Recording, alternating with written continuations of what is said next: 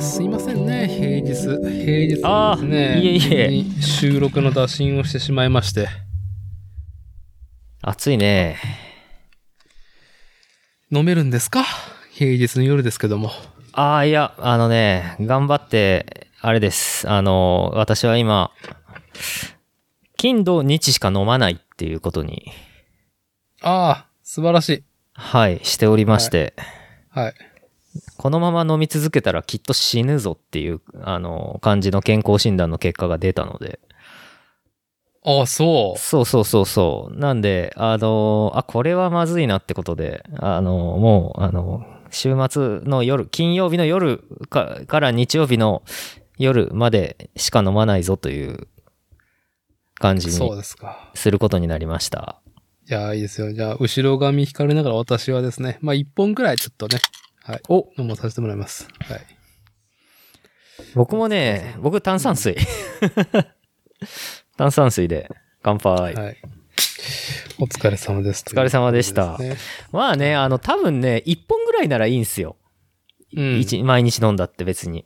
うん。はい。なんかね、飲み始めると、ついつい、ついつい、あのー、2本、3本、4本、5本、6本っていっちゃうので、ああ、行くね。はい。なんでね、きますねそうそうそはう、いと本当にね、歯止めが効かなくなるので、 まあ、なんでね、ちょっと、あの、ルールを設けてですね、はい。うんあのー、うん一応こう、あのー、健康に留意していいこうかなと思っていますけど、はい。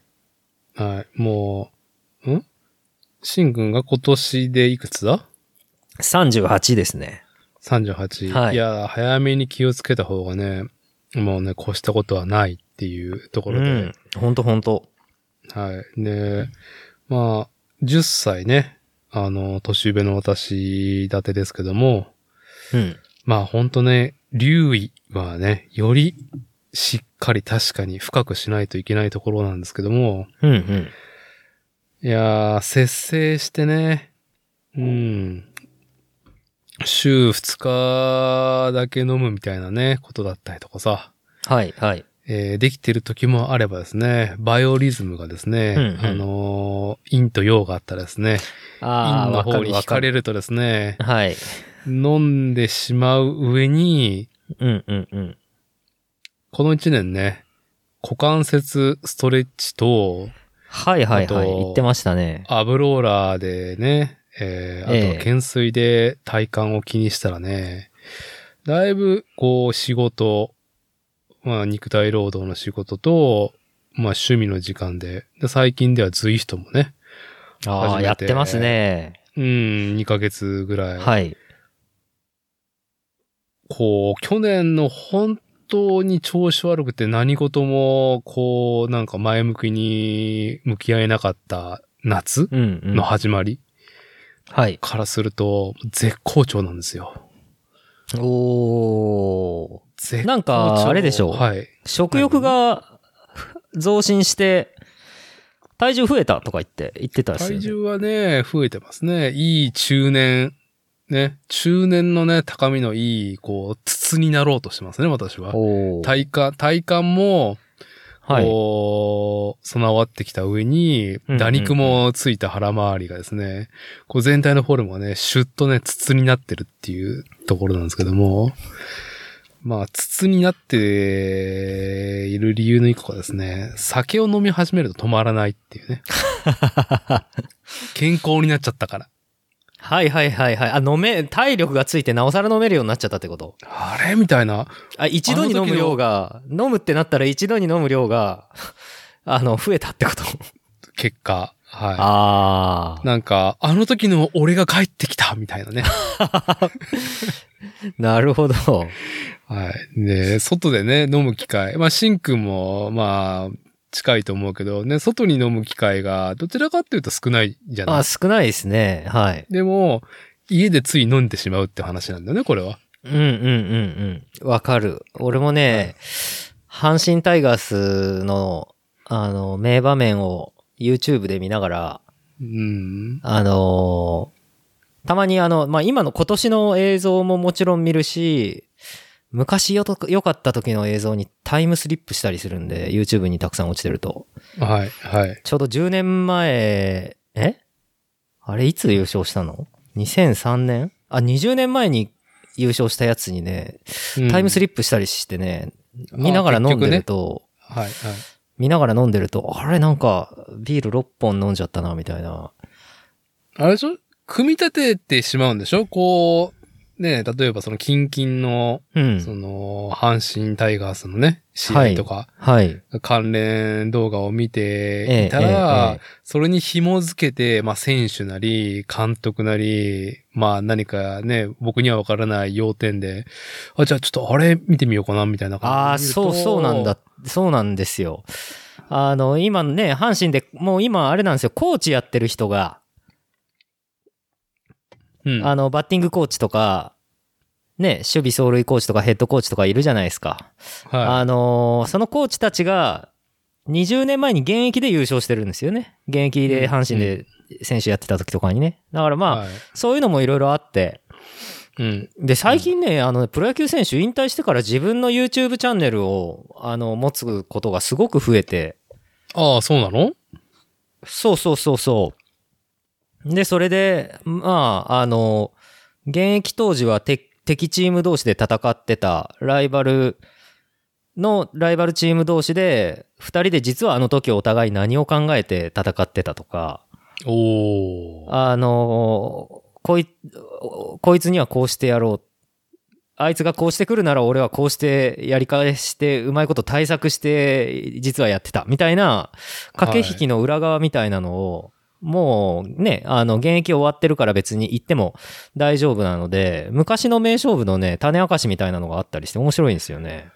行間を埋めてくれると。そうそうそうそうそうそうそう。なるほど。で、ね、意外に面白くて、あまああのまあ、よく言う、あの、阪神と巨人って宿命のライバルで、あのーまあ、結構その、お互いにファン同士がバチバチ仲があんま良くなかったりとか、うん。あのーあるんですけど、意外にでもね、あの所属してる選手たちは、阪神のの主力選手が実は関東出身で、巨人ファンだったり、子供の頃とかは。ほー。で、巨人に入って、巨人でバリバリ主役、主役な選手は、実は意外に関西出身で、子供の頃から関西の、あの、子供野球のチームでずっと育って、あの、阪神ファンだったんだけど、ドラフトかかって巨人行ってとか、うん。まあそういうのがあるので、あのーこうチームの垣根を越えて結構、あのーみんなプロとしてどうやって、とりあえずドラフトってあれじゃないですか。自分が入るチーム選べなかったりするじゃないですか。そうですね。はい。まあなんで、まあみんなとりあえずみんなプロ野球選手としてどっかのチームに就職するけど、その中でこう一軍に残って給料稼いで、ねえ、あのー平均で27歳、8歳ぐらいでもう首切られちゃうのかな引退するのかなプロ野球選手って。あ、そうなんだ、平均って。えへえ。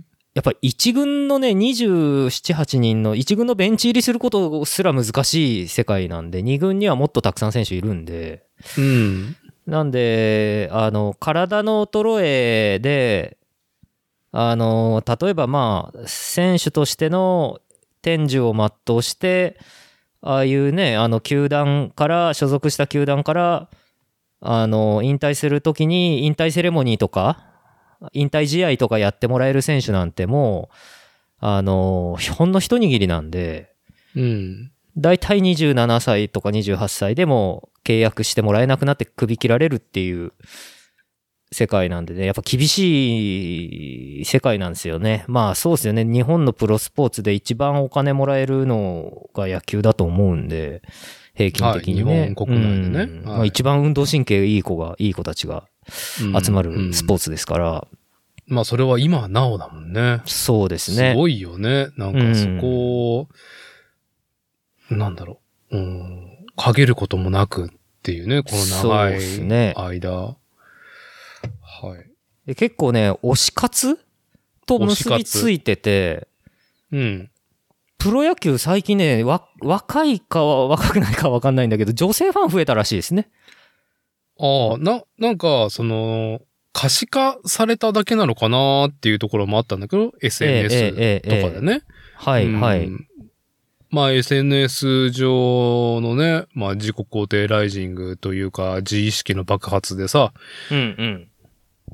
プロ野球のファンであることであったりとか。はい、はい、はい、は。ないなんだろう、そのちょっと前のトレンドで言うと、J リーグの方がよく目についたかなみたいなサポーターとしてね。そうっすね。J リーグのサポーターの人たちの方がなんか、わ、ファン層も割と若くてうん。っていう感じが多かったんですよ。まあ、その、このインターネットで SNS でっていうので、こう、細かい人の動向が、ね、我々一般人にも見れるようになったっていうことよりも前にね、そのマスメディアで出てくるさ、プロや、プロスポーツのファンの代表格だったもんね、若者が集うあ、そうですね。サッスカポーツーとか。 J リーグってうんいう。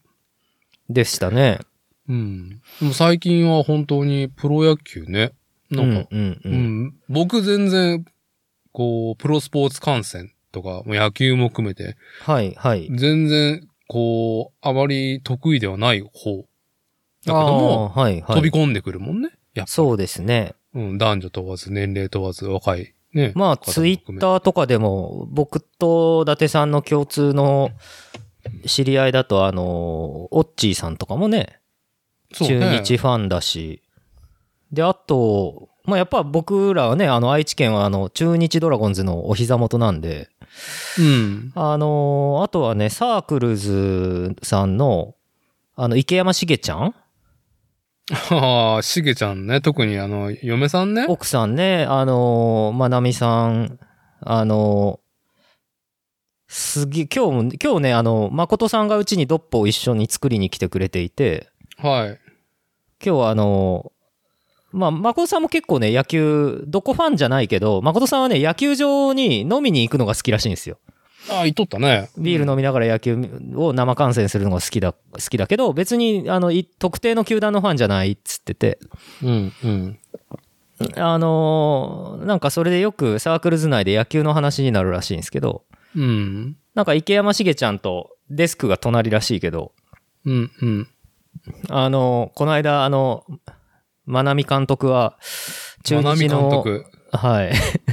ま、まなみ監督は、あの、あれでしたね、あの、中日が新しくあの使ってる若いバッティングがいいキャッチャーの石橋君に、めちゃくちゃいい当たりをさっきまで打ってた石橋君に代打を出したことが全くもって理解できないし、許せねえ立浪監督っていうふうにおこ怒っていたって。憤慨、うん、監督、マナマナミン監督憤慨っていうじあ の事件がありましたっていうのを、しげちゃんから聞いたみたいなのを今 日、誠さんから聞いてて。で、僕も、あの、なんか、ポッドキャストで、うん。あの、ささやきドラゴンズトークだったかなっていう、はい。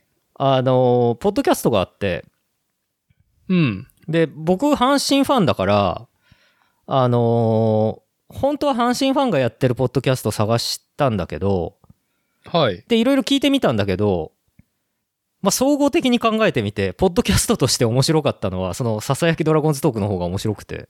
へえ。あの、まあ、今ね、中日ドラゴンズってちょっとこう、去年も最下位で、一昨年も5位で、うん。ちょっとこう、成績は芳しくないんだけど、うん。でもあの、その中から、なんか、小さな光を見つけて、うん。ああの、ポジっていく。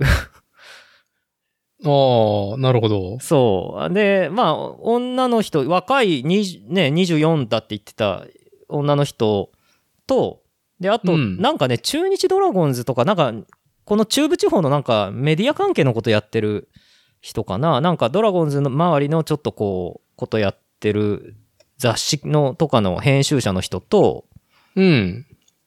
もう一人男の人で3人でやってるポッドキャストなんですけど、へえ。あのーまあ、阪神ファン、僕阪神ファンで、中日ファンの人たち今すごい日々悔しい思いをしてると思うと、気持ちがわかるんですよね。いわゆるその、チームが全然勝てない時期って、あの、何年も順位が悪い時期って、あの、暗黒時代ってよく言われるんですけど、うん。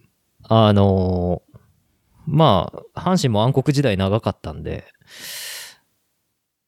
その聞いていると、中日そのささやきドラゴンズトーク聞いていると、あ、わかる、うんわかるわかるって いう、なるほど。そのね、そうそうあの、劣勢というかね、苦境に立ってるっていう、その、なんか状況が、そうそうそうそうそう、状況わかるし、こう、監督は、それでも目先のいい試合を勝ちたいでしょでうんそうすると、やっぱり、勝つ確率が高い選手をもちろん使わなきゃいけないじゃないですか。はい。だけど、やっぱりある程度プロで年数積んだ選手を使わないといけないですよね、そういう時って。経験がある選手を。うん。だけど、その経験がある選手たちを使ってやってきて、去年最下位、きょ一昨年5位とかなのに、またその選手使ったら上がり目がないじゃんかと。はい。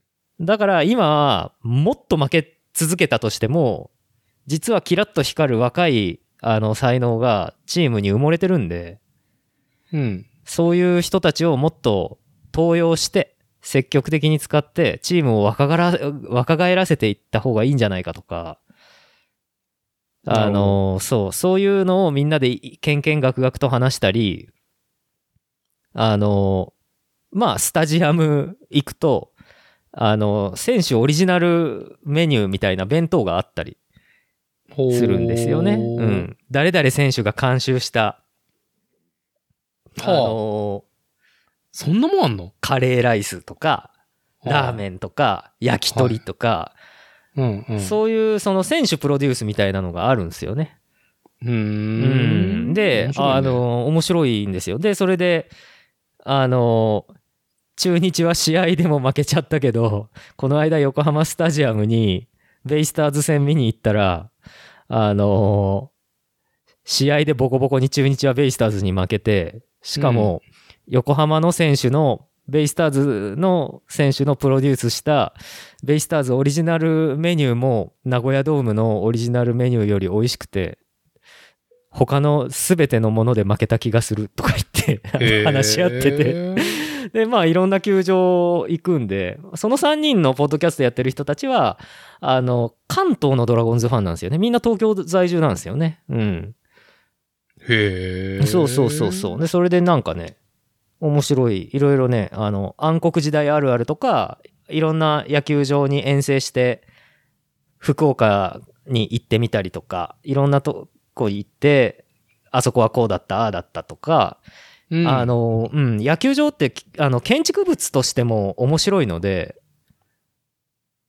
なるほど。はい、プロ野球の球球場ってね、あの建築物としても、あのアミューズメント性があるので、あのまあ、非常にそのそういう多角的に見てですね、あのそういう野球のゲームとか選手のプレーだけのことを話してるんじゃなくて、そういったまあ体験のこと全部を話してて、ああ、やっぱりさすがそのね、あの、さっきも伊達さんがずっと長い歴史で、あの、トップサラリーのプロ選手たちがずっと戦っているスポーツエンタメだよねって話したのと、ね、一緒で、うん、ああ、やっぱ野球って深いなあというふうに、うん、あの、思いますね。はい。はい。まあ、あとでその、ポッドキャストのね、なんだっけタイトルが。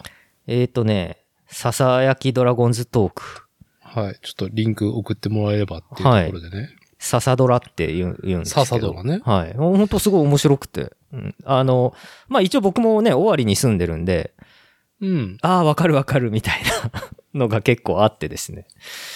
うん。あの、面白いですね。はい。まあ、ああと、そう、ま、あのね、さっきのマナミン監督のことに戻ると、うん。なんかね、あの、マナミン監督は高校野球オタ、オタだったらしいんですよ。しげちゃんから話聞いたんですけどな。なんか言っとったな。はい。うん。で、あの、高校野球で輝いた高校球児たちって、うん。あ、まあ、大学に進学して、その後プロ行ったり、大学社会人行って、そのままプロ行ったり、まあ本当に才能が認められた子はもう高校卒業してすぐドラフドラフトにかかるわけじゃないですか。はで、なんか、マナミン監督は、あの、その高校野球をどうも最初は追ってたらしくて。うーん。う。ん。で、高校野球で活躍した選手たちが、こう、プロに行って、まあ、ある子は地元を離れて、ジャイアンツ東京に行ってとか、名古屋生まれの子でもね、うん。じ日本ハムに行って、まあ北海道飛んでったりとかはい。して、で、まあ高校時代甲子園でこうしのぎを削った子たちがもう一度プロで再び出会ってたライバルとして戦うとか、うん。まああとはあの大阪桐蔭っていうすごい有名なね、あのー高校のチームで活躍、チームメイトとして活躍してた、高校時代は仲間でチームメイトでた戦ってた子たちが、プロは別々のチーム行って、プロ入ってから一軍で戦うとか、ああ、いまうた再び開校するってことね。そうそうそうそう、いうこ選手ととしてをなんか見て、そういうのをよここうファンとして見て、あの、ホルホルするらしい。あ面白いのが、あのーうサークルスのね、はいはいはい。しげちゃんの奥様ね、うんまなみ。まあ、二人とも、まあ、自転車文化界隈、この名古屋のね、界隈では、まあ、僕自身も、かれこれのね、付き合い、最近はなかなか会えないですけども、よく顔を合わせてる時期はあったっていう流れで、うんうん。マナミン監督はね、ずーっとお仕事がね、達者だったんですよ。お仕事、押すことね。ああ、はいはいはいはい。はい。あのー、あのー漫画野球のオフはバレーボールか今、バスケか。ああ、いや、バスポバレエーだっツたかな観戦もそうだったんだけど、えー、アニメ、漫画、で、アイドルアイドルはいはいはい。とか、まあよくその、まあ、押すスタンスうんうんうんうん。にはね、ちょっと私、その、共感することがですね、はあはあはあ。多かったんですけど、マナミ監督。ああ。だって見てるところが渋いなと思いましたもんね。だって中日の石、似てうるよん、あそう中日のだって石橋とか、るようん。どんだけ渋いところ見てんだみたいな。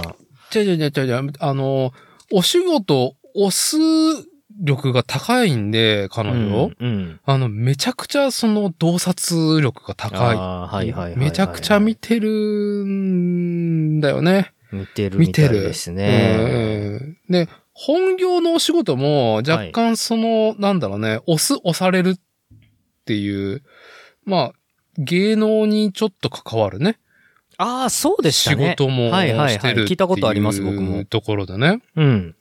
本当に本人の、えーポテンシャルと仕事がね、リンクしているっていう、なかなか稀なね、あのーなんだろう、人生送られているんですけども。うん。いやー、なんか面白かったなと思うのは、うんそもそ、も、あの夫婦は、うんうんうん現うんバンテリンドーム、旧名古屋ドームはいはいはい。のド近所に住んでんだよね。ああね、なんかそうらしいですね。ううん。ん。歩いてどうだろう ?10 分かかるんかなああ、いい立地ですないい立地。なんかあれでしょだから、中日の試合がある日は、あれ年間シートでも買ってんのかなあのーほぼ見に行ってるみたいな。 そうそうそう。まあ、ようやく地の利を生かしてるっていうね。そこに住 ん地の利でを、生か彼、これだからさ、ああ、ね、思うのが、うん。僕は野球は全くね、感染する作法っていうか、その適性が低いけれども、うんうんうんうん。あ、まなみん、いや、いろんなね、押す話で盛り上がってきたわけですよ。はいはい。あ、そうか。伊達さん今がまサでねークルズさんにね、曲がりしてる時とかでも、まあ、その前からもだよね。あ、前からもずっ。とはいはうんい。で、野球に行ったことにすごく、ああ、納得というか、うんうんうん。ああ、やっぱり強度の高いところに行くよねっていう。ああ、まあ、そうですね。う。うんん。こう、僕も、なんだろう、ああ漫画アニメは変わらずは好いはいはい。うんうんうんうんきではあるんだけども、うん。なんか消費されてしまうとか、うん、旬で、旬が短いものだったりとはあ、か、はあはあはあはなんか熱狂はあっても、うん。たかだか5年ぐらいであれは何だったんだっていう状あー況。まあね。はいはいはいはい。僕はその、やっぱり2000年代、0年代から始まったアイドルブームのなんかね、こう、帯同みたいなのをちょっと感じていて、うんまあうん一大ブームありましたね。アイドル。ルブームというか。うん。うん。まあアニメに絡むことも若干あったから面白かったっていうのもあるけれども、うん。いや、あれは何だったんだっていう、なんか消費されたなっていうああ、ね。はい僕はいはい、はい。の、これはね、あくまでも主観ですよ。うんうんうん。そういうことを、を経てうんうんうん。思うのは、うん。こう、押したい気持ちは強度の高いものに委ねてえなってね。ああ。思い始めるんですよはあはあ。強度が高いもの。要は、単純うにん歴史がある。はいはいはいはい。続いている。はあはあはあはまああ、マスでああるってことも大きいんだけどさ、あはあはあはうあ。ん。一過性じゃないものの方に、どんどんどんどん、あのー気持ちが動いていくし、おじさんはこうやって歴史好きになっていき、はいはいはいはい。歴史。史を語るようになり、はあはあはあはあはまあ一個、まあ仏教っていうね、宗教、強度高いなと思いあ。ながらね、ああ、強度高いですね。強はい度はい高い2500年かーみたいなね。まあね、もう DNA レベルで染みついてますからね。うんええそうね。もう、たああ、今日高いですね、っていうね。うんうんうあのん。まあ、日本に来てからとかね、はいはいはい戦前戦後とかね、変容し続けてるのも含めて、いや、うんうんうん。不敬な、とか、押しがいがあるな、っていう、うん、なんだろうね、現金なところが生まれちゃってんね。ああはあはああはーあ。まあ、そう行っすきね着くところっていう、ね、うん。い言い方はちょっと、なんか偏見じみた感じはあるけど、はいはいはい。まあ、たどり着くんだろうね。僕は、どちらかというと反面教師で、マスなものはちょっと避けがちな性格だったんだけども、うんうんうん気づいたら、マスじゃなかったアニメ漫画がこんなにね、メジャーになってしまってっていう環境で、はいはうん。うん、芳醇で嬉しいなっていうだけではあるんだけど、うんうん。うん。なんかね、一過性なものにはね、ちょっとね、気持ちがね、もう導入からなんか、もうこれすぐ終わるでしょっていう感じでね、あーすごい斜めで見てしまってる。ね。これはもういい悪いところじゃなくて、なるもうほこどれ、もう年齢、これは年齢です。はい。うんうんうんうん。まあ、うん。見えちゃうっていうのがあるかもね。先がね。その、そういうものを見た瞬間に、この後こうなって、ああなって終わるんだろうな、みたいなのが。はい勝手なね、勝手うんな自分の主観でね。。うんうんうんまあ、でも、それってどうなんでしょうね。あの、アイドルって、こう、なんか、ね、東京ボット許可局でも言ってたけど、うん。終わっていく、散っていくものをめでる、あの、芸能だみたいな。はい。あ儚れがさありねま。したけどもね。はい。それは一過性のもの、それを一過性のものとして見てるってことですかね。あーまあ、それ、とでは捉なえい方なんだよ。儚さうんって言えば、こう、美しく美談にできるけど、一過性って言ってしまったら、何かこ、うんうんうんの、うん、ちょっと、後ろ髪引かれるというかね、後ろめたさあってーいうなるのほどがあるのかもしれないけどね。まあ、トライ用なんだけど、ただ一個人としうんうんうんて、こう、一過性のことしんどいっす、みたいな。あー、なるほどね。はい。というのでね。あーあー、でも、野球見てて思うのが、野球結構なんだかんだ、あの、すげえ、じっくり見て文脈を味わっていくと、うん。あのーまあ、一人のせんスター選手が全盛期迎えて、数年全盛 期や、全盛期やって衰えていって終わりで、それでうん終わるって、あの、思うじゃないですか。はい。意外に繋がっていってて、うん。例えばなんですけど、まあ、過去の名選手が、こう、今の、今だとまあ中日ドラゴンズだと、あの、まあ、過去の名選手が、あの、コーチになるわけですよ。引退してから。はい。あのー立浪が監督になるとはっていう感じですよ。僕のその、スポーツ観戦ね、うん。あのー得意じゃないって言ってる人間でも、こう、コンテンツが少ない時のやっぱプロ野球の地位の半端ない高さってはいういね。はいはい。うん。あのー立つ。うん。うん、国民総動員でプロ野球を観戦すべしみたいなね、雰囲気でしたから、段階のああ、プロ野球昔ジュニアはの私ね。うん昔は。ね、お茶の間、はいはいはいはいと。りあえずお父さんが野球つけるみたいなね。はいはいはい。うん。今ね、YouTube とかで、結構球団担当の YouTube 係の人たちがすげえ頑張ってて発信を。うん。結構ね、あの、裏側までいろいろ見えるようになってるし、さっきのその中日で今バッティングコーチやってるあの和田選手とか、元、うんまあ和田さんとかがバッティングコーチやってるんですけど、まあ今年あの現役ドラフトって言って、あの各チームの2軍でくすぶっちゃってダブってる選手を一回シャッフルして、あの、他チームに移籍させて交換し合おうみたいな、あの、あれがあったんですよね。あそれは広く、どのチームも垣根なしに。あ全部のチームでやったんですよ。12球団で。へえ。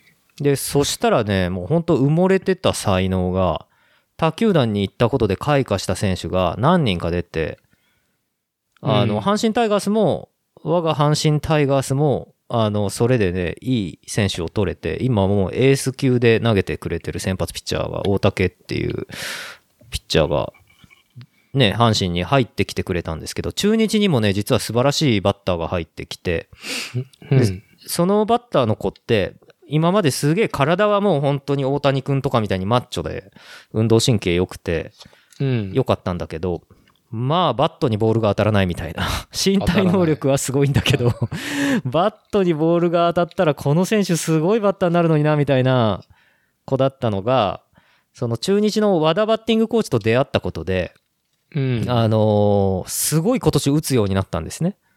うん。で、もう、あの、一気に中日の4番になったんですけど、あのバッティングフォームがね、若かりし頃の和田コーチにそっくりになってくるんですよね。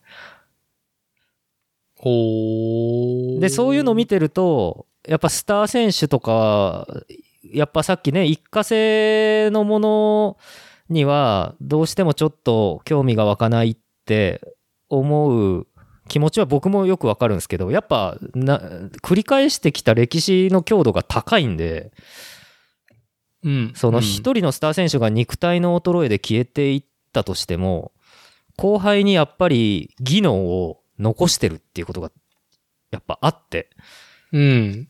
で伸びや伸び悩んでる若手の子たちがやっぱそういう大先輩の技を受け継いで練習して、あのーまあ、自分のものにしてで、まあ、プロで生きていく、あのーその、ね、あの道を自分できそのコーチたちのとか先輩たちの技術をもらって、あの自分のものにして道を切り開いているいくみたいなところを見るとうん。そういう関係性を見ていて、こう、中日ドラゴンズのベンチの中で、その細川選手っていうね、あの、子が、全然できなかった子ができるようになって、すごい選手になって、で、それをね、あの、ベンチから満足げに眺めている和田コーチを見ると、ああ、素晴らしいなって思うわけですよね。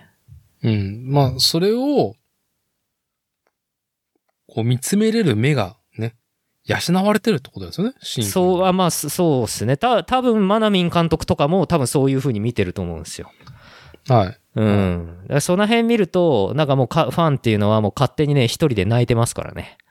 はい。普通にね、あの、本当に涙流してな、あの、見てる時があるんで、そういうものを見るとね、あのーまあ、なんで、まあ、あの、推し、推しを持つことのね、あのー楽しさっていうのはそこにあるんですけど、でもやっぱそこにまで至るにはやっぱり、やっぱね、その辺、それが分かるところまでは、んあの、見続けないといけないんですよね。いやーうん積み重ねですよ。そうそうそうそう。うんもう積み重ねて、ね、えーもう、信じ、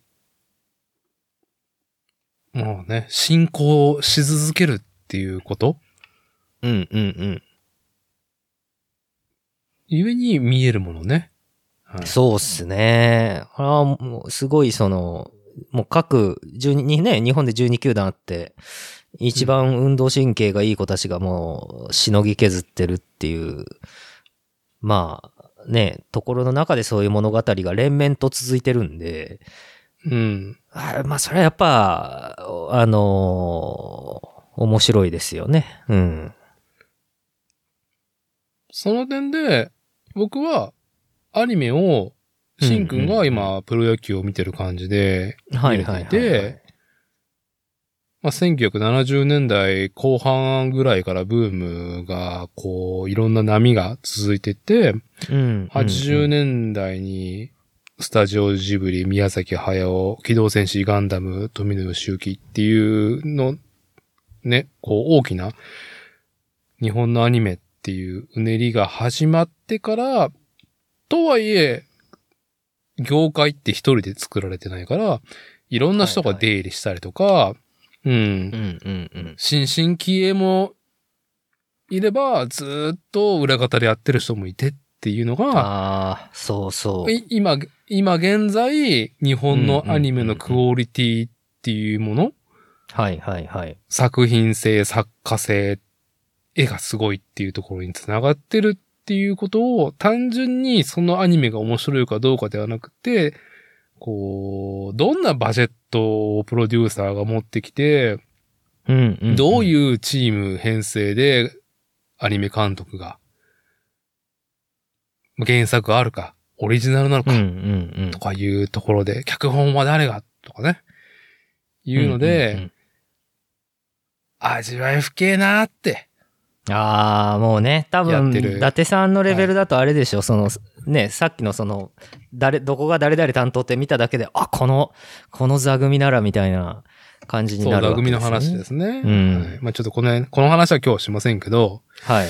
えー、はい、久しぶりのね、しんくんとリモート収録ですけどもね、あのー滑り出し好調でね、しんくん肩温まってんなっていうところですけども、一旦ね、一旦導入やっときましょうっていうところで。ああ、そういや、そうだ。はい。導入をしてないですね。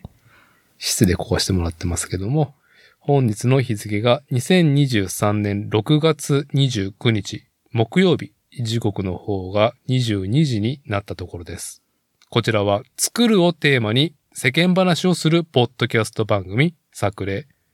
主催である私伊達剛と愛知県大口町に工房を構える自転車フレームビルダー新服部製作所服部深也とのリモート収録に思いております。改めてよろしくお願いします。よろしくお願いします。いやね、手ぶらでね、うん。こう、トピックも何も決めずにですね、はいはい。えー私立てのね、完全な都合でもう、今日ちょっとできないですかとね、無理くり平日にお願いしたリモート収録、しんくんね、お付き合いありがとうございますっていうところ。ああ、いえいえ、こちらこそ。うん。まあ絶賛ね、仕事と野球観戦しかしてないっていうのはね。あ、うんそうだな。リモート収録はしてないけど、はいはい。リモート飲みは一回やってるもんね。ああ、そうでしたね。はい。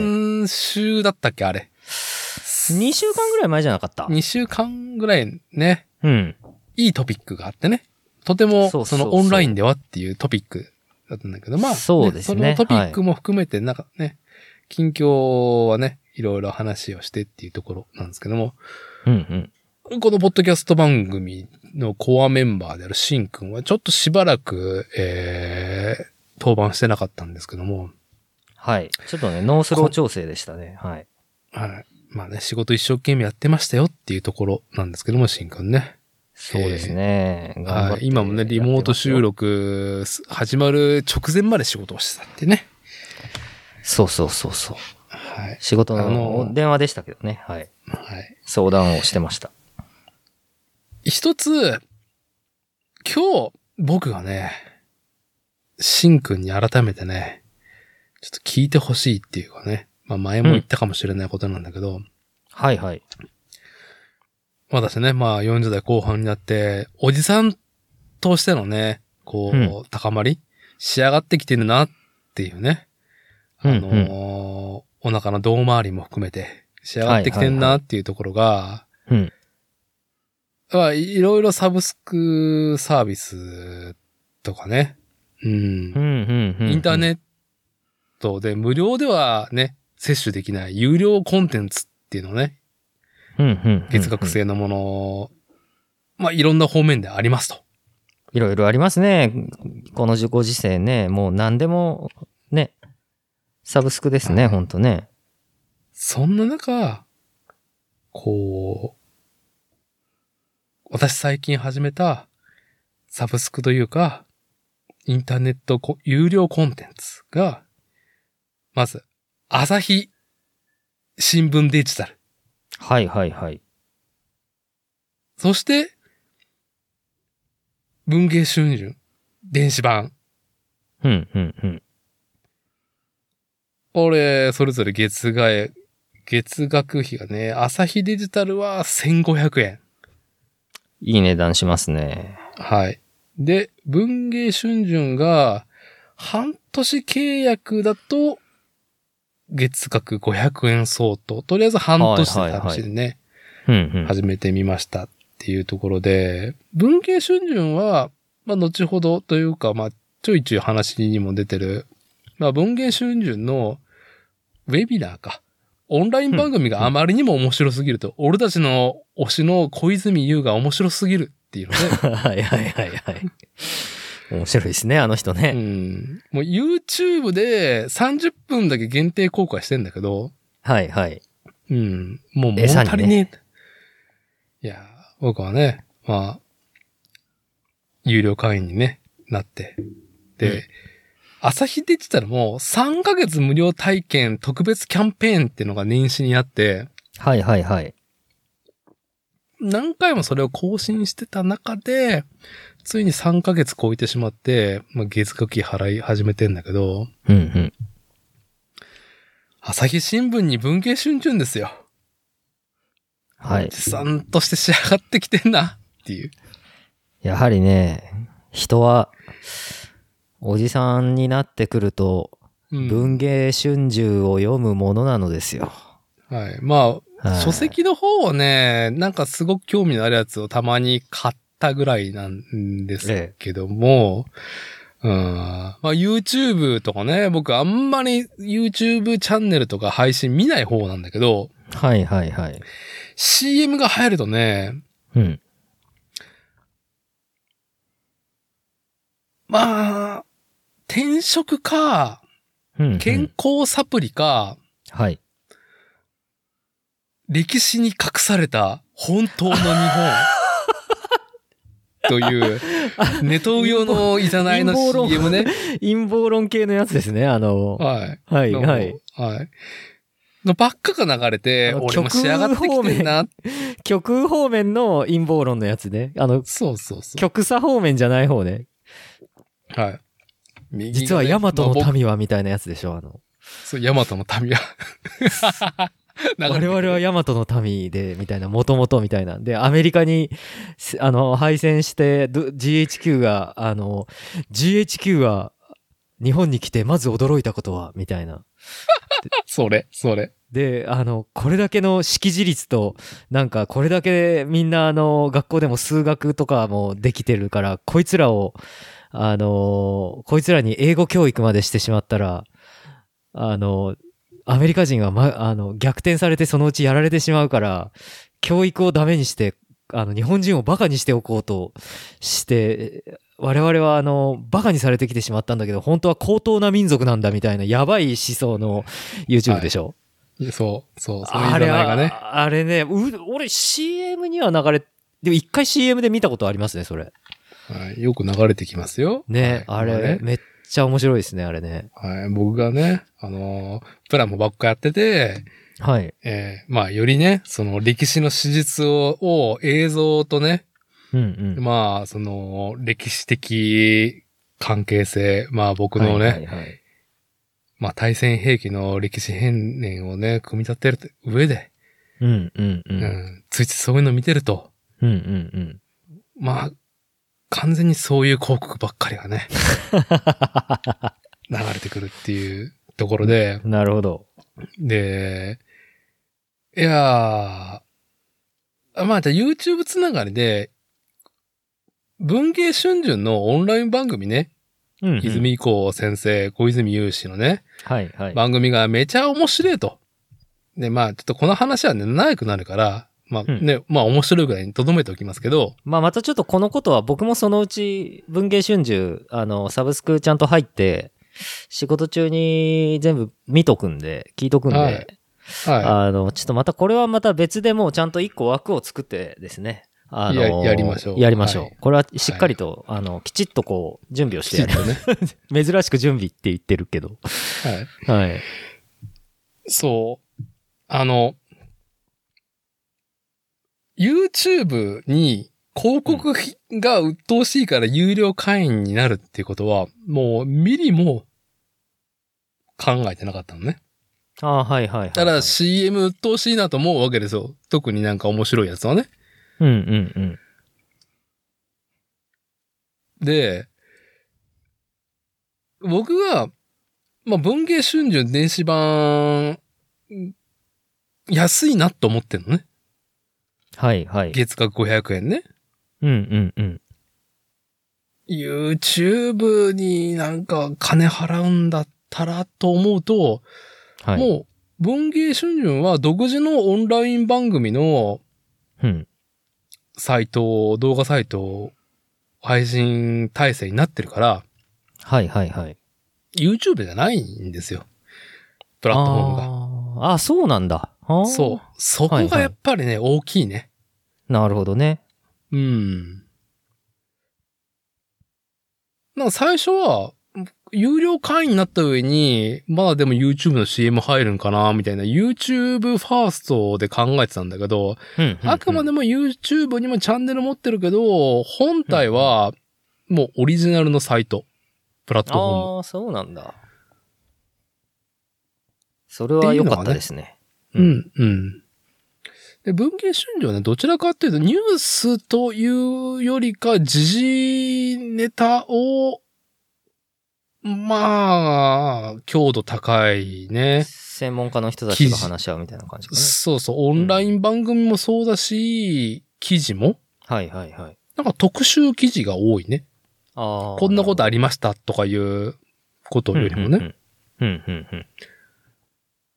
で、一方、朝日新聞デジタルは、やっぱり新聞ニュースっていうところで、その日の最新トピックとか、速報とかはいはい。入ってくるのと、うん。いやさ、いやね。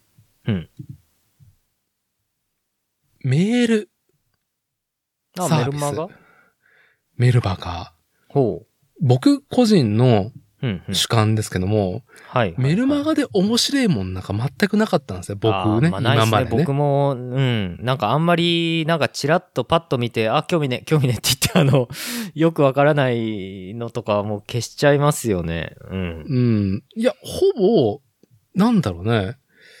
メルバカで読みたいものって本当に、まあ、なんだろう、能動的に何か掘り始めた時のその面白いコンテンツとか読み物とかさ、うん、うん。ニュースとか記事っていうのはんん有意義なんだけど、これメル、メルマガになって面白いなっていうことはうん、皆無だったんですよ、僕の中でね。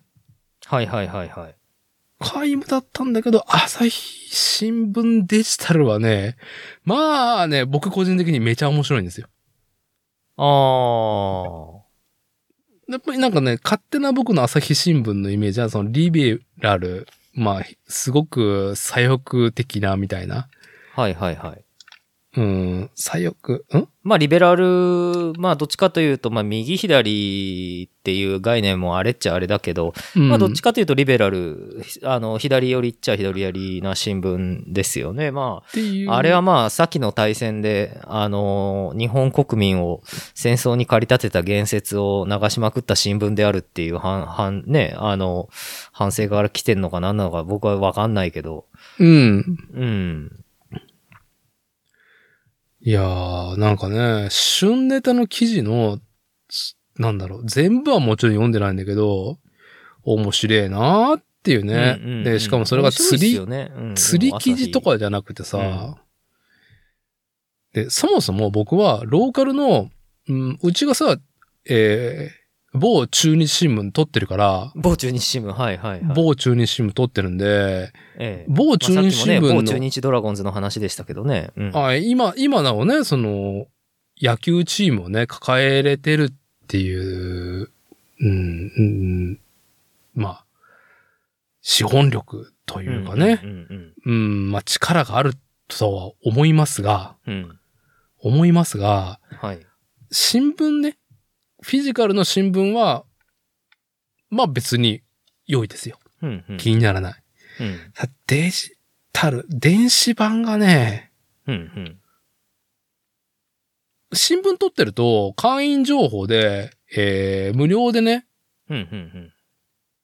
有料会員のコンテンツ見れるんですよ。ほうほうほうほうほうほ中日新聞ね。う。はいはい。いや、驚きのね、なんか、うーん、比べて、ついね、比べてしまうと、朝日新聞デジタル読んでて思ったのは、うんうん。おーなんかすごくこう、記事はいはいはいはい。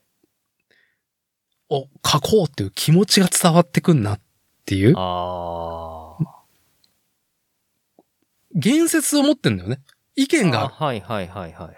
うんはいなるほどね。うん。それは、なんだろう、僕もめっちゃ記事読んでるわけじゃないから、朝日新聞デジタル。それが一貫してる姿勢なのか、うん。それとも、記者それぞれに、うんうん社の看板は背負わせてるけど、責任を持った言説をちゃんと記事に入れていくみたいな。うんうんうん。うん。こういうことがあり、こういうことをちょっと突き詰めて取材してみて、うんうんうん。ううんん、記録を確認したりとか、うんうん。当事者の声を聞いたりとかして。うんうんううん。ん。で、一旦事象を、こう、記者の主観も込めて、整頓して、こういうことがあったし、まあ、これからに対して、私記者は、うんううんん、願うことがあるみたいな感じのことを書いてあるのね。うんうんうん。中日新聞ね、何々がありました。何々はこう語りました。何々はこう発表しました。何々であった。以上。うん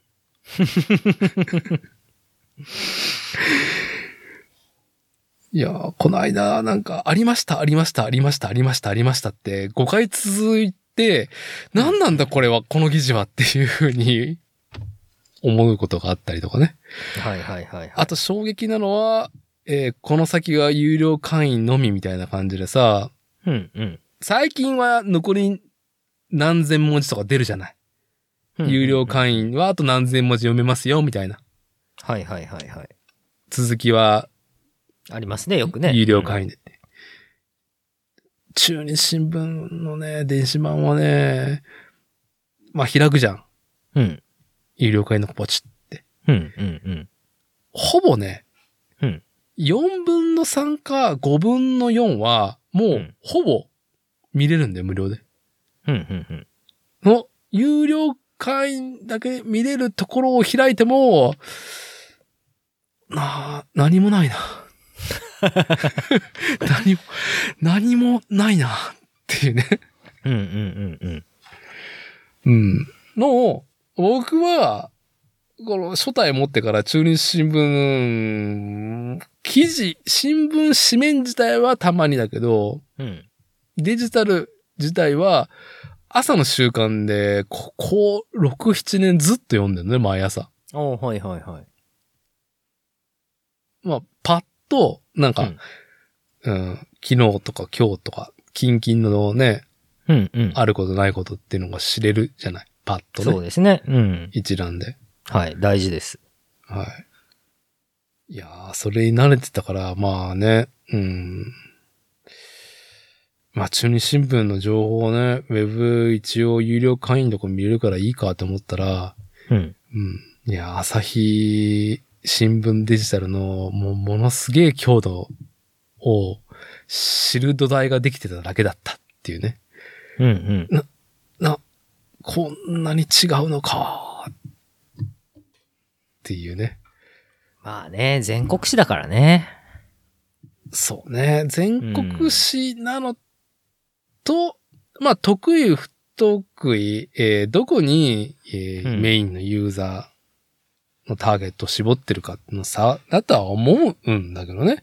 うん方うん針だとは思うんだけど、中日新聞も。はい。ということでですね。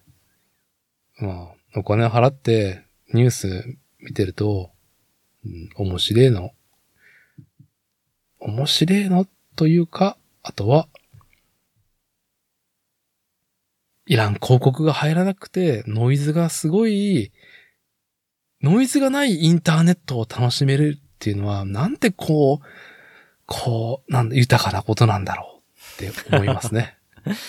そうですね。うん。あの、まあでもね、あの、中日新聞の、あの、いいところは、あの、リアルの中日新聞のいいところはあれですよね。あの、いつも、あの、近所のスーパーの特売の広告がちゃんと出てるっていう、フィジカルで、そうねまあ、あとはね、テレビ欄を見るっていうことだね。うん。テレビ欄ね。ははい。今日は阪神の中継地上波であるかなと思って見るって感じだね。い。まあね、よくできてるよね。やっぱあの、新聞のサイズだから、同時にこう、パッと確認できる情報の量ってあるからね。ありますね。はい。うん。まあ、あとは、あれ、あの、うちの、い、犬のワンちゃんの、あの、うん、あの、檻の中のシートくのにも使えますから ね。そうね。はい。うんもう干大変ですよ渉剤になったりとか。うんはい。元気、元気で元気で、あの、はいやっぱり、あの、前の、ね、前死んじゃった福ちゃんと、今回の、あの、福子ちゃんはね、同じジャック・ラッセル・テリアでも全然違う性格で、今回のやつは、あの、アグレッシブさが半端ねはい。え。うん。毎度ね。はい。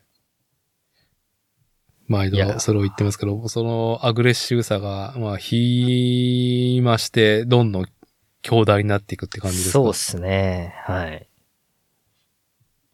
やばいっすよ。めっちゃ一緒に散歩しますもん。ああ、でも散歩しがいあるよね。うん、1回で9000歩は歩くよ。あ歩くね、一回で。そう。1時、 一時間ちょいぐらい歩くよ。ああ、大事。はい。うん。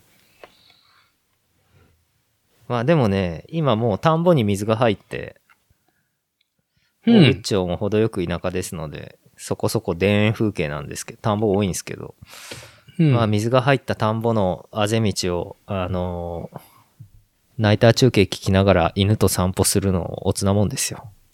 仕上がってるね。うん。なんか、ナイ本ター当中継おじいさんみたいになってる それ AM で聞いてるんですかそれともなんか、インターネットコンテンツで聞いてるんですか僕はラジコの AM で、日によりますよ。あの、ラジコで、あの、地域変えれるじゃないですか、サブスクだと。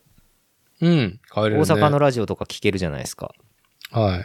だから、大阪の、あの、阪神びいきの大本営とよく言われる ABC ラジオとか、はあとは MBS ですよね。い。MBS。うん、のナイター聞いてる、聞いてますよ。あれですよ。まあ、ラジオ局なんで、あの、シャンテレビ、えーシャンテレビ系系列、系列が MBS だったかな ?ABC だったかな忘れちゃったけど、ABC かな、シャンテレビ系列はね。 ABC かなあれはいかなうん。だいぶね、関西というか、もっと西の方ね。うん。めちゃくちゃいい勝ち方した時は、あの、タイムフリーで、あの、ホームラン打った時のラジオ、もう一回、次の日に巻き戻して聞いたりしますからね、僕ね。ああ、いいですね。いいですね。そのやっぱ、反復はいはい。反復で、うん。こう、再確認、ね、何度も何度も同じものをね、見て、知ること、うんできる体。験っていうのはね、やっぱね、こう大事というか、うんうんうんうん。できる人とできない人がいるなとは思ってるんですよ。ああ、そうっすね。うん。うん反復が嫌な人とかね。反復がね。うん。いやー、こう、なんだろう、僕は今、うん、うん機動戦士ガンダム、今現行でやっている最新のうんうん。アニメシリーズ、水星の魔女というあのあ、はは、いはいはい。全24話中、残すところ最終回が今度の7月の2日日曜日の夕方5時にああ、今度最終回。はあはあはあテレビ。で公開されるんですけども、はい。これ、もともと僕が、えー、10代の頃ね、VHS で録画、 VHS。はい。うんね、ようやく録画してさ、うんうん。アニメ、夕方5時から始まるものを含めていろいろね、まうあ、ん深夜アニメっていう概念がまだ始まる前ぐらいです。深夜アニメ前夜ぐらいですからですね。はいはいはいはい。あのーまあ、録画して、うんうん。うん。昔だと4クールぐらい、50話とか平気でやってたから、うんうんうん。やってましたね。昔のアニメ長かったっすね。長いんですよ、はい。もうなんかで作画が崩壊したりするやつだね。平気でね。うん。でも、この好きなものがさ、こう、朝ドラもね、いい仕組みだと思うんですけど、こうん。うまあ生活のルーティンに入ってくってやつですよね。そう、そう、うん毎日見てるから、なんかすごく、こう、その物語の主人公、まあ実写なりアニメなりね、うんうんうん。に感情がね、こう積み重なっていくものがあると思うんですよ。はいはいはい。これはビデオとかで、うんうん。配信とかでまとめてバッと見て、ああ、面白かったっていう。これはやっぱ消費的スタイルだと思うんですよ。ああ、なるほどね。うんあーただ消費いわゆる消うんうんうんはい。消費商材っていう設計でもあるから、別にそれっていあいあんまあだけど。ね。うんうんうん。どっちに、どっちの見方しても成り立つように作られるよね、うん今はね。うん。で、僕は10代の頃からもうビデオに撮ったら、うんうん。あ、の、好きなタイトルだと、うん。最低1回。はいはいはいはい。これは神回だなっていうね。うんうんうんうん。もうすげえ劇劇だなっていう、絵がすごい綺麗だなっていう回だと、もうなんか3回4回ぐらいやっぱ平気で見てるんですよ。はいはいはいやいあーこの続きどうなるんだろうな、この続きどうなるんだろうなって一週間考えてるわけですよ。ーうんうんうんうんうん。まあ、あとは、その最新話を見たからこそ、最初の物語うんうんはいはいはいはい。がどういう立ち振る舞いだったのかなっていうね、うんうんうん再確認うん。は、僕が10代の頃に見ていた作品って、もうんうう、んなんか、言い方悪いけど、うんまあ、やっつけなところも正直あったの。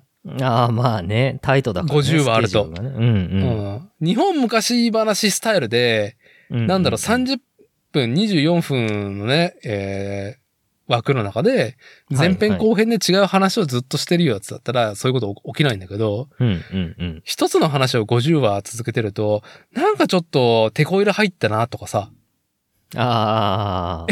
話変わってないみたいなっていう、はいはいはいはいはい。最初に抱いてたカタルシス、皆無なんですけど、みたいな ね。こうそういうね、そういう事故がよくあるんですよ。あまあそれあ、も事故。うんはい。あーあー、特にね、え、例えばどんなんすかいや、機動戦士ガンダムでよく言われるのはね、 はいはい。初代のね富野監督のね、うんうんうん。いや、ニュータイプとか、なんか最後の方言い始めたけど、ニュータイプとか全然そんなこと言ってなかったよね、みたいなっていう。ああ、最初のうちはなかった設定なんですね。いや全然皆無でしたよ。ああ、うん。途中で、なんかね、ニュータイプがね、監督ひらめいちゃったなって いう。監督ひらめいちゃったな。ひらめはいはちゃって、ひらめいちゃったなっていうのと、 まあそもそもそういうことをやりたが、やりたい人だったっていうのもあるし、はあ、はあはあはあはあ、まあいいんですけど、でもあとは、その、スポンサーがね、やっぱおもちゃメーカーだったりとかさ、はいはいはいはいはいはうんい。プラモデル何売かがらなきゃいけないと。そう、売れてないとかさ、スポンサーイサイドの圧も、うーん、まあ、テレビの力も強かった時代もあってね。はいはい。うん、CM、コマーシャルのね、対費用効果とかね、がすごく重きがあった時代で、まあ、マーチャンダイズとかもね、いろんなものあった、ありきなところがあったから、そうですね。うん。でも今、そうね、2000年代入って名作と言われる作品は、うん、そこをしっかり作ろうよっていう意識がすごい強いから、うんうんうんう。うんん、あと1タイトルあたりのね、話が、まあ、ワンクールで終わったりとか、はいはワい。ンクール12話13話だったりとか、ツークール、うん、24、25とかで、うん終わるっていう、うん、結構ね、詰め込んだから、話が迷子になりにくい構造というか体制になっていて、ようんうりんうん。反復で見ていく上での味わいっうてんうんいうのが深まってるからさ。そうですね。だから、まあ、まさあっきの干渉に新耐える、耐えうるというね、そういう繰り返しの干渉に耐えうるというそう、クオリティにもやなっていとす。るところがね、非常に、こう、もうすっごく減ってるからはいはいはいはい。、しんくんが、まあ、オンタイムでやった試合を見た後に、今日の試合こうだったけど、これ、前のとか、いやこの選手のって見ていくと、永遠、いろんな動画を掘ってしまい、ビールが6缶空いてるって話してたでしょ、ああ、そうそうそう。あのね、あるんですよ。やっぱり、このボール打てなかったな、このコースのこの変化球打てなかったな、このコースのこのストレート打ち返せなかったなっていうのを、今日打って勝つと、うん。あ、前できなかったことができるようになってんじゃん。すげえじゃんってなって嬉しくなるよね。ああ、なるほどね。うんなるほどね。そう、そういうね、そう、できないことできるようになったじゃんっていうのも、今回の水星の魔女っていうタイトルが、いろんな意味で、うーん、ガンダム史上、もう、どうだろう、うん。ここまで、よくガンダムというものを切り返せれたなって思うぐらい、ほうほう。うん、切り返せれてるんですよ。へえ。もうちょっと優勝無理かな、みたいなのが、うん一ファンとしてうんうん。あった時期がね、ほんと5年ぐらい前はあったんですけど、はいはいはい、は5い。年、5年じゃない、もっと前かな。うん。うん。まあちょっとこ僕ものあの、こん去年、はい。うん。ネネトフリでね、あの、スターダストメモリーを見て伊達さんと盛り上がった記憶があるんですけど、はい、はい。なんだこれっていうラストだったりね。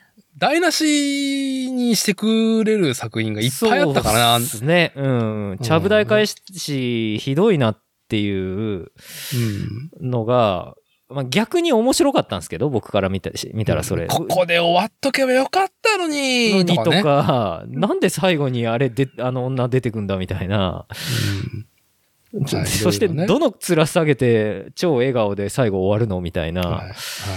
うん。あの、あれは、僕がだってアニメみ見てる時って、もう伊達さんがあの、ね、今さっき言ってた50話続くアニメとかじゃなくて、うん。あの、僕がなんかアニメ見てた、見たのが、やっぱりもう伊達さんが言ったああいう干渉に耐えうるものが世の中に、繰り返しの干渉に耐えうるものが世の中にきちっともう出てたものを干渉し、見てたのが僕だったんで、はい逆にはその伊達さんが 昔見て、なんだこれってなったようなやつは、まあなんかあの、ね、ゲテモノじゃないけど、おもいうん面白いとんでも作品を見るみたいな 感じで見ちゃってるから、それは感覚としてやっぱだ、ね、伊達さんはそのちゃぶ台返しししてた時期から見てきて、今のその水星の魔女とかみたいな、ね、完成度が高いものを見ていると、それはまあ感慨もひとしおというか、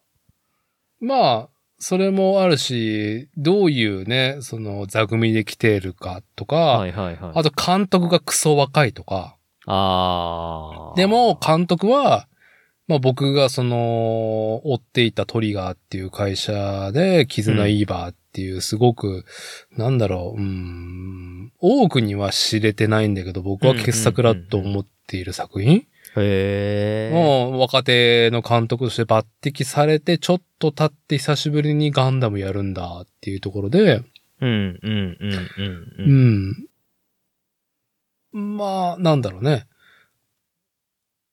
その監督、結構いろんなことにはそう口出ししないタイプみたい。声優さんはのびのびとなんか演技してもらってみたいな、あ、これ OK なんだとかね、うん。うん。後日談で聞くようなぐらいだったりとかね。うん。うん。まあ、そのさじ加減とか、うん、聞いたりとかするとこも面白いし、うん。そう、話を戻すと何回でもその味わうからこそ、何回でもね、反数するからこそ、うん。うん。うん。うん。こう、知覚できる味わいがあるっていう話で、うんまあ僕はもう今、えー、ブルーレイはまだ、なんだろう、ボリューム1しか買ってないんだけど、うんうんうん。配信が遅いから、はあはあはあはあはテレビオンエアが一番最新ね。あ。はいはいはい。テレビオンエアを録画したやつを、まあね、でも当日、毎週日曜5時は正座待機で鑑賞して、で、まあ、その日のうちか、近いうちにもう一回見て、うんうん。で、過去の、しかも最近ね、もう配信、オンエア、テレビオンエアから、うん3日後ぐらいかな。うんうんうん。絵をね、ちゃんと描き直してんだよ。はあ。へえ。絵を描き直すえ、どういうことどういうこと要は作画がやっぱテレビのオンタイム毎週間に合わせるのってあーはあはあはもあう間に合わねえっていうところ。ああ、そういうことか。そなんう。か、か、デッサン狂ってんな、今今日みたいな。うんえー、この盛り上がるところでこのデッサンかーって思っていると、うん。後日うん配信で見ると、うん。うん。お、仕上が仕上げてきやがったみたいほう、へえ、そんな風なんだ。な。うんい。やー、これは大変だもな、うでも。うん。でも、マンパワーの話じゃん。うん、そうですね。うん。で、これはいい試合をしたいっていう、その、まあ、監督の意思とチームのさ、結束の話じゃん、これって。あまあ、そうですね。うん。うん。別にいいじゃん。うん、うん、うん、それで、みたいなうん。。ああ、別にいいと思いますよ。うん。うん、見てたんだから、みたいなね。すごいね。でなもくねて、やっぱ求めてる、その、水準があり、それねうん、うん。で、ブルーレイが、どうだろうね、半年経った後に発売なのかなうん。うん。い、1円盤、1ボリュームに対して4話から3話入ってんだけど、はい、まあは得い。点もいろいろね。そうするとフィジカル全部でで何枚ぐらいになるんだ ?4、4はいろいろ。えーっと、そううん。ワンクール4枚だね。ワンクール4枚。 8000円ぐらいが4枚。いうんうやんー、するよ。で、2クールだからね。おー、いい値段しますね。はい。いい値段するんですよ。でもう、この水星の魔女みたいな作家性だと、ギュンギュンに詰めてあるから、行間を。うん、うん、うん、うん、よっぽど作品、追っとかないとうん。う、ん。一挙手一投足の味わいが全然ガラッと変わるから、ああ、なるほどね。お意外があるなーっていうのと、うん。やっぱ主人公は1話から比べて、うん。もうキンキンの最新を見ると、もう立派になって、つってそこでもう涙っていうね。なるほどね。はい。まあね、これはもうね、何遍でも味わって、今もう最終回も近いからさ、うん。まあ、ついちょっとね、妻子がいなかったら、あうん水星の、水星の魔女見ようみたいな。好きあらば。好きあらば、あ最新話をうん。まず録画で見て、で、作が上がった配信を過去振り返りして、うんうんいやー、やっぱプロローグ、もしくは1話見てえなっていうので、ブルーレイをポチッと入れて、うんうんあーって。なると、うんまあね、しんくんの体感でいうところのビール6本ぐらい空いてるよね。うん、よしって。で、最初いないからね、もう、雨戸も締め切って。もう爆音で。はいはい。もう、ほんとね、みんなね、あのーね、ぼ僕は、あの、アニメ鑑賞原理主義者なんで、はいえーっと、一般の人には通用してないことを今から言いますけど、はい。あのーまあ、でかい画面ね。うちは50インチ。うんまあ、まあ、ごなんとか50インチぐらいなんですけども、うんうん50インチの 4K モニターで、ヤマハのサウンドバーっていうね、はいはい。うん、オーディオシステムで、まあ、上も下も結構な音圧出るやつをです ね、装備して。うん、やっぱね、でかい画面で、うんうん。爆音で正座で見ないと、はい。視覚できない、そのアニメの要素っていくらでもあるから、なるほど。スマホで見てもね、見たうちに入らないからってね。ああ、まあ、それはありますね。わかります。はい。まあ、うちの子には言ってるってい うね。はいうちの子にはそう言います。教育されている。はい。んなんだ、ナウシカ見たいのかナウシカ見んだったら、ほら、じゃあちょ、50インチのモニターで、じゃあお父さんブルーレイ再生するからね、みたいな。ちょっと、ま、あちょっと待ってなさい、みたいそな。こもブルーレイなんだ。すごいなはい、そう、そうなんですよ。英才教育が施されとる。はい。やっぱね、こう、いい状況で見てもらわないと。まあね。ううんん。うん、見たことになんない。ってね。やっぱ映画館で見てもらおうって思ったものは映画サイズで画像も絵も音も、うんうんうんうんつそれ作ってあるから、そうですね。うん。やっぱ劇場で見たいなって思うとこありますね。はい。うんうん。な、何事も。やっぱ環境が大事ということで。環境が大事ってところで。まあちょっと近々で僕がちょっとですね、まあしんくんとの話で公募したいことはまあまあ喋ってますけど、しんくんの方から近々で何かそのね、仕事忙しい、阪神、うん。犬っていうところで、まあなんかそれ以外にね、あるんですかそれ以外は、俺はなんもないなまあ、もう仕事とうん。阪神で、まあ日々の大部分は埋められており、うん。で、ね、癒し100%はお犬様で補填されてるっていう。そうですね。仕事が忙しいのは本当ありがたいことですけどね。うん。いや、もう本当に、あれです、はいあの、ちょっと暑くなってね、大変ですけど、あ、来ましたね。またあれですか、肉体労働者が、まあね、暑いか寒いしか言わないポッドキャストが、ね、始まります か。はい。いやー、まあね、やばい季節が来るぞっていうんで、まあ、あれですね、あの、今年はどうなるんだろうなーっていうとこですね。去年6月の末になんかあの40度近くいかん行った日なかった、6月の土終盤に。うん。終盤っていう、いきなりまだ6月なのに40度行ってるところあるよみたいな。いつだったっけああったよねうんまあ、私が住まうね、知多半島は、海風でどちらかっていう温度、ね、落とされてる方だけど、ええ。うん。あのーまあね、日にさらされて、湿度が上がり、気温が上がると、あ、最近覚えた言葉なんですよ。いやー、暑熱順化が至ってないな、っていう。ああー、はいはいはい。暑熱順化。暑熱順化まあね、これね、前回のね、収録でコッシーがね、言ってた、まあ、暑熱順化って言ったらうんオうんうリんうんンピックで話題になったらしいんですけどね。はいはいはいはい。まあ、体が暑さに慣れること慣ってれいうるのがっていうね。うん。大大雑把な、はい、話ですけども。いや今、ぶっちぎりでしんどいですね。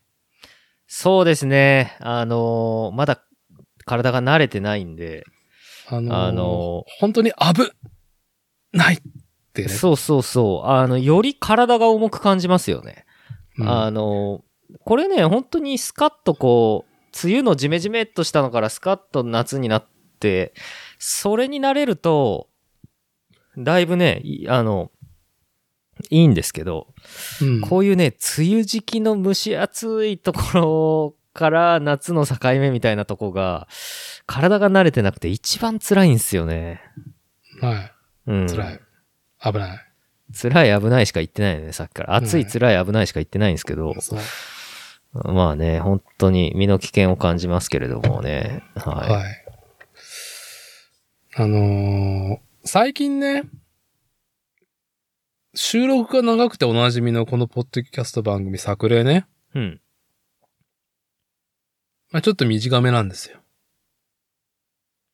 そうですね。はい。2時間超えれない。うん、うん、うん。これなぜなら、私、だて主催がね、はい、はまいあ、。車の中、倉庫の中に入れた車の中で、うん、うん。妻子に配慮して、この喋ってる音が迷惑にならないように車の中にこもってやってるんですけど、うん、うん、うん。エンジンもエアコンもつけずにね。はい、はい。はい。あのーもうね、日中ね、えー、日を浴びた倉庫うん、うん。外は涼しくなっても全然熱が抜けないんですよ。鉄骨とか中のね、いろんな部位が。まあ、そうですよね。はい。あのー暑くて、うん。今日はもう終わりでいいですかってなってるね。いや、しんどいでしょう。日中も、ね、外で仕事して。だから今日も、うん。はい。今日は、倉庫に車を入れて、うん。エアコンでガンガンに冷やして、なるほうんど。あらかじめ冷やしといたんだ。冷やしといて、うんね。うん。まあ、車は密閉されていって断熱されてるから、うん、うん。うん、すぐにはね、こう、外気温の影響を受けないんですけどもうん、う、ん、うん。うん、リミットが近くなってるっていうね。もう今暑いっていう。うん。はい、いなんか対策が必要ですな。や、スポットクーラー買おうかなと思って。あー、いいっすよ。スポットクーラー、服部製作所も作業場に1個あるんですけど。それいつ買ったやあれつはいいですよえー、あと、あれもう3年、4年前ぐらいの夏じゃないかな。ああ。あれを窓の、作業場の窓の、窓辺に持ってきといて、うんうん。熱いその空気が逆側から出てくんですけど、うん。熱い排気がね。排気がね。うん。あれを部屋の中に放出しちゃうと結局、あの、プラマイゼロになっちゃうので、うん。あの、窓辺の方に持ってきといて、うん。誠さんがあの、木の板をうまいこと、あの、そのダクトの、から伸びる蛇腹の、あの、ホースの形に切ってくれて、うん。あの、窓を一部バカッ、窓を、引き戸を一部開けて、その板をバコンってはめて、うん。で、あの、あったかい空気を野外に逃がしてるんですよね。はい、はい。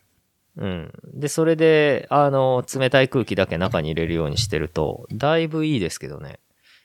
うん。でも、それでもどうだろう。うちの作業場で、あの、真夏のほんと一番暑い時って、うん。作業場のエアコン、あ、ごめん、間違えた。作業場じゃない。アトリエ。あの、うん。アトリエ、はい新ハットリ製作所。そうそうそう。アトリエの、あのーエアコンつけて、そのスポットクーラー1個、す暑いの外に廃棄しながら、うあのーフルパワーでやっても、どうだろう。す真昼だとやっぱ30度超えますね。いや、でもね、局所的にね。うん。31、2度とかになっちゃうかな。そう。あの、外が38度になってる時とかは。そう。だから、その、このね、私のポッドキャストの収録もそうだけど、うん。どうだろこれで、3回目の夏が来るのか ?2 回目か、うん ?2000 年の9月から始めてるから、はいはい。まあ9月まだ残2001暑暑いですからね。まあでもね、あの時はね、試行錯誤でね、車の中で始めたのは、どうだろう、2020年後半だと思うから、うるせえってね。あああ、のーそうか。最初、あれでしたね。まだガレージの、車の中じゃなくてガレージの中でやってた。そうそうそう。やったけど、音がね、いやまあ、うち、なんか倉庫の中に家があるっていうね、異様な環境なんで、うんまあ、あと子。供が小さくってね、やっぱりその寝かしつけが苦労するっていうところですね。まあ、うちの妻からクレームが入っており、まあ対策で、あ、倉庫の中に車入れればいいじゃんって、あの、冬になり始め に気づいて、そっから冬ね、なら飲みま飲だみ。ね、着込めばそういそいうけそう。ど。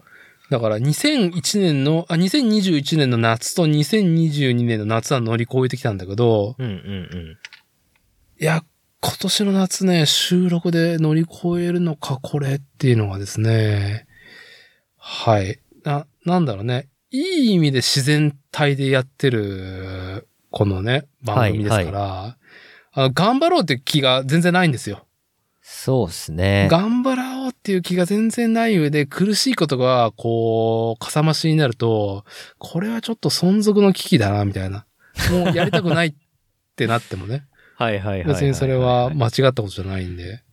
あねでも、プラモとかやるとき、ね、ガレージじゃないですか、伊達さん。うんうん。そん時も使うならスポットクーラーいいっすよ。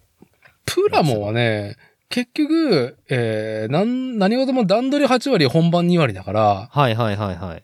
プラも、えー倉庫でやることって、色を塗ることと、うんあとは、写真撮影のああ、ブースうん。ブースだけなんで、ああ、そうか。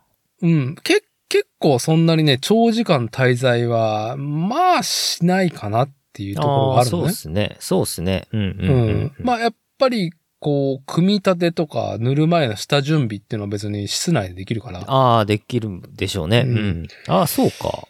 そう。でも、スポットクーラーだって、ちょっとひらめいたんですよ。まさに今日。ほこれね、大義名分。やっぱ、何事もやっぱさ、大義名分っていうのは、こう、家族組織を運営する上で大事だなと思っていて、う。ああ、大事ですよ、大義名分はね。はいうん幸いにも、うちの妻がきっかけで、ズイフトの環境をね、バーチャルサイクリングサービス、ズイフトはあはあはあはあ。の環境をね、結果、ヤフーの、なんだ、バーチャルサイクリング用の機材であるスマートバイクを購入して、うんうんうんまあ50インチのモニターがまた別途外にある状態でやってるんですけど、はいはい。まあ、そろそろ倉庫の中にね、置いてある。で、うんその一式は、ズイフト環境は。ああ、ズイフト環境、倉庫なんだ。はうん、倉庫なんですよ。うん。暑いと。いや、死ぬよ。うん、 ローラー台は。そろそろ扇風機。い、や、今、今、今なお、もえう、どうだろう、ええここ1ヶ月、6月入ってからは僕はもうビブショーツだけ履いてね、まあ、あああのもうそうなるん乳ですよね首、乳首全開で、やって、まあ、ええすがすがしいんですけど、ええそろそろそれも答えてくる中で、倉庫に、まあ、業務用の扇風機はあるんですよ。まあ、仕ああ事いかわゆらるね。工業用線、工業線ってやつね。工業用扇風機ね。オレンジ色のやつ。オレンジ色のやつ。大きいねオレンジ色のプロペラの大きいやつね。はい。そう。まあ、今、しばらくはうん対応できるのは想像に足るんだけど、うんうんうんうん。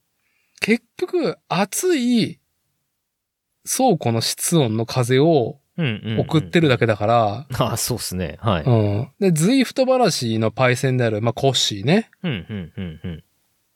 コッシーは、なんか、あーまあ、この、この、この、アイス。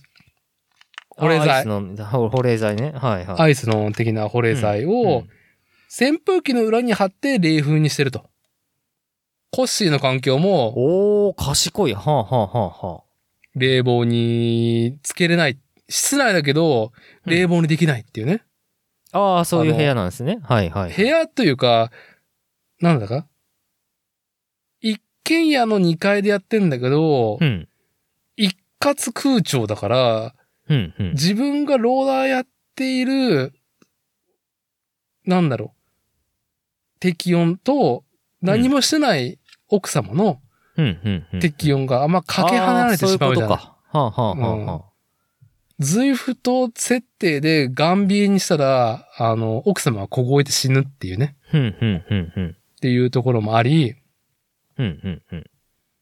だからそういうね、冷房、クーラーをつけずに工夫してるって話なんだけど、扇風機の中にね、アイスの貼って。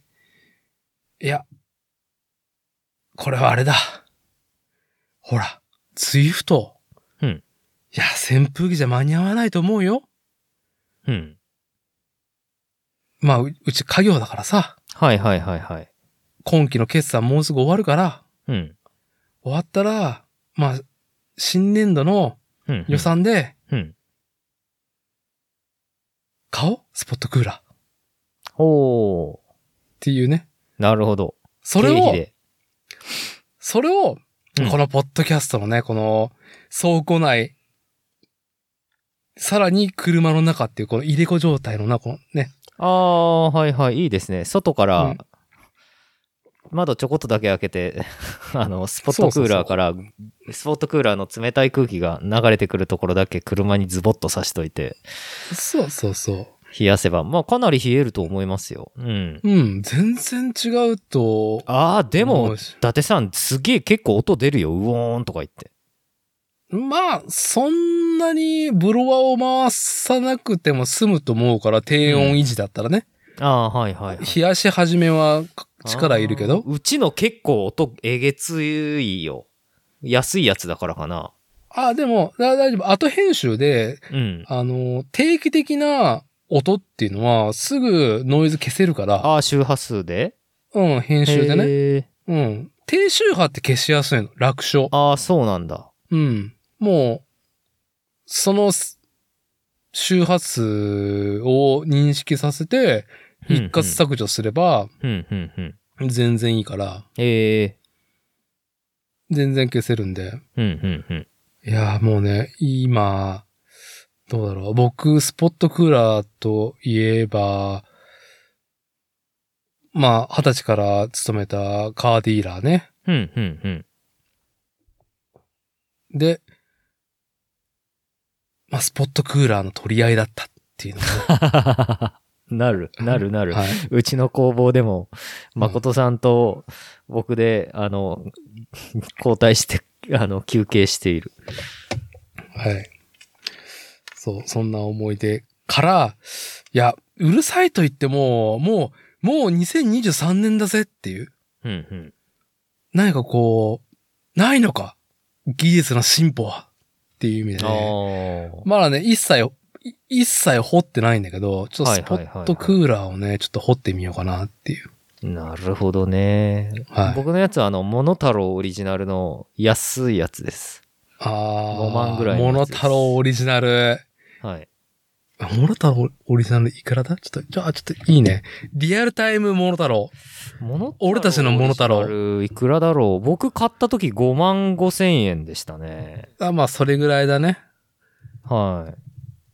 スポットクーラー。今ね、ね、俺たちの現場を支えるネットストア、モノタロウでね、モノタロウ。スポットクーラモノータロウ100ボルト。工場で使う、ほにゃらら、ほにゃいらやら。ー、モノタロウ調べたけど、モノタロウの排熱ダクト付きスポットクーラー、うん。 160件のレビュー、結構モノタロウのレビュー数ではだいぶ多い中で4.5だよ。5点中。あ、そうなんだ。あ、まあでも、これ、みんな結構これで十分いけますよ、的な評価が多いかな。音はでかいぞ、でも。でも、いや、今、ざっとモノタロウで検索してスポットクーラー見てるけどさ、うんうん。あー、いやー、なんか変わり映えしねえなっていうね。まあみんなあんま変わり映えはしないですわね。うん、しかも僕が20、ん ?3 年前じゃないわ。30年ぐらい前に使ったスポットクーラーとも変わり映えしないフォルムうんうんなんか技術革新があるような雰囲気は全くないっていうね。うん。そうですね。あないなあ別売りの延長用冷風ダクトなんてあるんだ。あ、うちのあの、排気ダクトね、なんかね、なんか樹脂が劣化してボロボロになってきてるから、こうんの長いやつに変えようかな。そうね。フレキホースはアルミがいいのかプラがいいのかちょっとねわかんないけどね。熱伝導の具合として。うん。へえ、別売りや、お、別売りパーツ買おうかな。楽しくなってきた。いやー、モノタロウ、排気ダクト付きスポットクーラー、残り3785点あるっていう ね。あるねー、あ在るね庫。最高。在庫。まあ今売れ時でしょう。うん売れ時、ね。これね、でもあれなんですよ。だ、だってさん、確かね、なんか冬になるとセールやるんじゃなかった違ったかないや、いいです、もう、なんか、はい。こう言っちゃなんなんで、あの、本業のね、経費で買うんで。うん。まあね、あの、この夏健康に過ごすために。うん。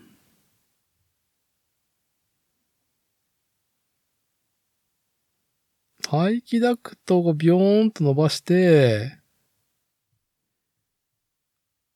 あ、いいね。広がるね。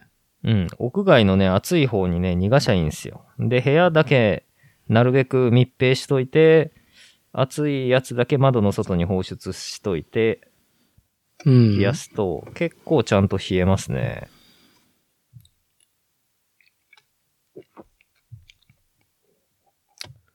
いやー。いや、車にね、外部電源つなげて、車を外部電源で、あの、うんなんだろう、エンジンかけずに、